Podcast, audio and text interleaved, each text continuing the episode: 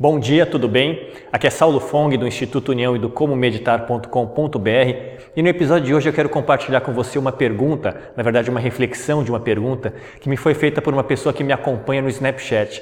E é o Tiago e ele quis saber sobre dicas né, de que o que eu poderia dar para pessoas que estão buscando, para pessoas que desejam encontrar o seu propósito de vida ou a sua missão de vida. E eu sei que esse é um tema muito abordado, muito comentado e muito buscado também pelas pessoas que buscam autoconhecimento, que buscam desenvolvimento pessoal e que também estão em busca da sua própria espiritualidade. Eu mesmo já pesquisei bastante, já li muito sobre o assunto, já refleti, já me questionei, pois afinal essa é uma das principais questões existenciais que todo ser humano eventualmente vai enfrentar. E hoje eu percebo que o propósito de vida está relacionado com os valores de cada um, ou seja, com aquilo que cada pessoa acredita ser importante ou determina ser importante em sua própria vida. E eu sei que algumas filosofias e até algumas religiões colocam o propósito de vida ou a missão de vida como algo fixo, algo estático Porém, os valores dos seres humanos tendem a variar, tendem a mudar no decorrer da vida de cada um devido à sua maturidade, devido à experiência de vida. E dessa forma, o propósito de vida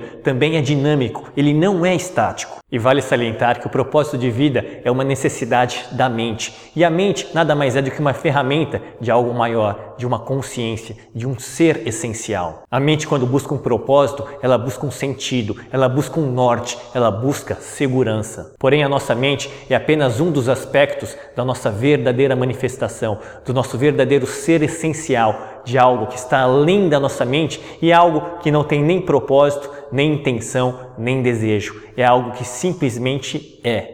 E eu sei que falar sobre algo que vai além da mente acaba indo um pouco para o lado transcendental, para aquilo que é inefável, para aquilo que não pode ser nem descrito por palavras. Por isso eu vou voltar para a questão do propósito de vida e finalizar esse episódio de hoje com algumas perguntas, algumas reflexões para você. E não tem uma resposta certa ou errada, são apenas perguntas para te estimular. Será mesmo que precisamos ter um propósito de vida para viver? O propósito de vida está relacionado com algo futuro ou com algo presente? E o que acontece se você trazer o foco do propósito de vida para o momento presente, para o aqui e agora?